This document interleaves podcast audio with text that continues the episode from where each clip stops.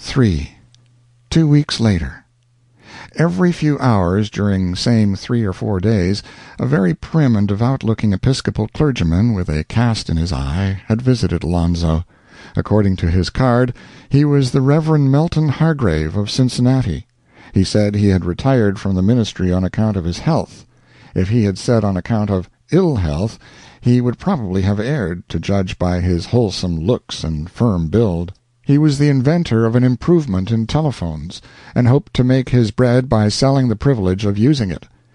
"At present," he continued, "a man may go and tap a telegraph wire which is conveying a song or a concert from one State to another, and he can attach his private telephone and steal a hearing of that music as it passes along. My invention will stop all that." "Well," answered Alonzo. If the owner of the music could not miss what was stolen, why should he care? "He shouldn't care," said the Reverend. "Well?" said Alonzo, inquiringly. "Suppose," replied the Reverend, "suppose that, instead of music that was passing along and being stolen, the burden of the wire was loving endearments of the most private and sacred nature." Alonzo shuddered from head to heel. "Sir, it is a priceless invention," said he. I must have it at any cost." But the invention was delayed somewhere on the road from Cincinnati, most unaccountably. The impatient Alonzo could hardly wait. The thought of Rosannah's sweet words being shared with him by some ribald thief was galling to him.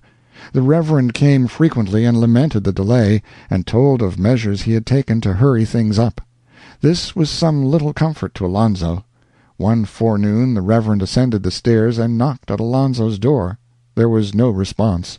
He entered, glanced eagerly around, closed the door softly, then ran to the telephone. The exquisitely soft and remote strains of the "Sweet By and by" came floating through the instrument.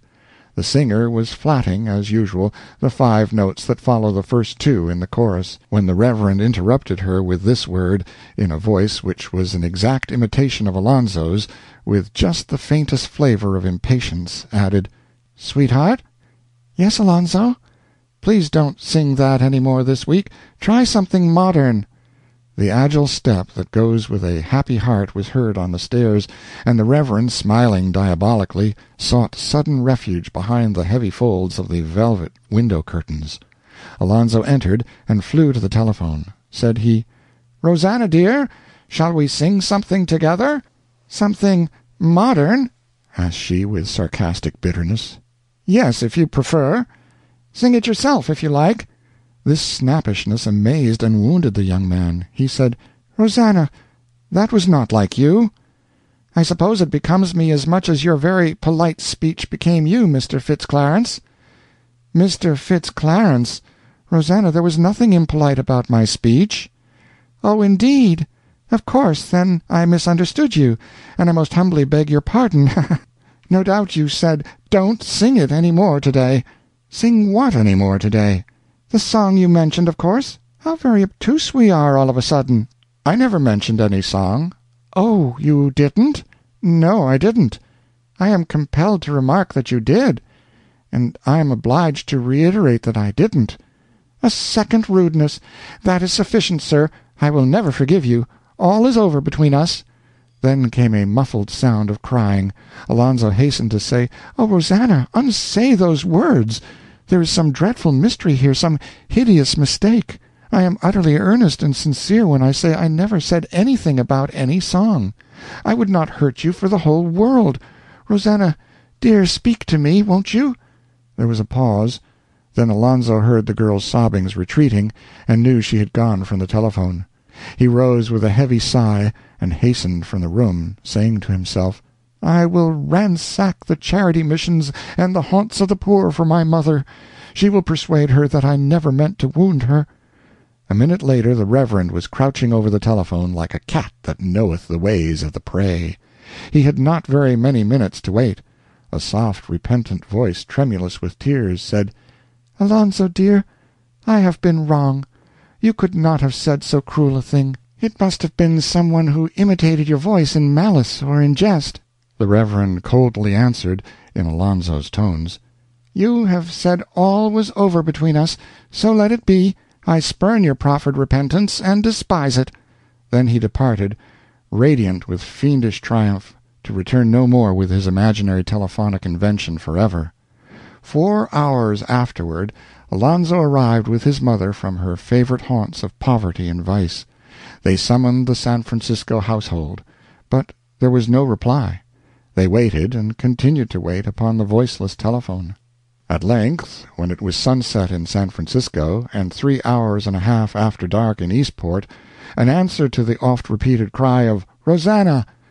But alas, it was Aunt Susan's voice that spake. She said, "I have been out all day just got in. I will go and find her." The watchers waited two minutes, five minutes, ten minutes. Then came these fatal words in a frightened tone: "She is gone, and her baggage with her. To visit another friend, she told the servants. But I found this note on the table in her room. Listen: "I am gone.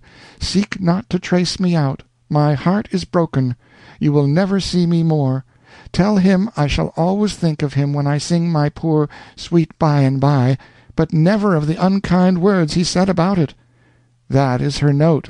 Alonzo, Alonzo, what does it mean? What has happened?" But Alonzo sat white and cold as the dead. His mother threw back the velvet curtains and opened a window. The cold air refreshed the sufferer, and he told his aunt his dismal story. Meantime his mother was inspecting a card which had disclosed itself upon the floor when she cast the curtains back. It read, "Mr. Sidney Algernon Burley, San Francisco."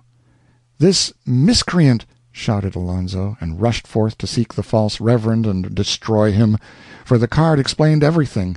Since in the course of the lovers' mutual confessions they had told each other all about all the sweethearts they had ever had, and thrown no end of mud at their failings and foibles for lovers always do that. It has a fascination that ranks next after billing and cooing.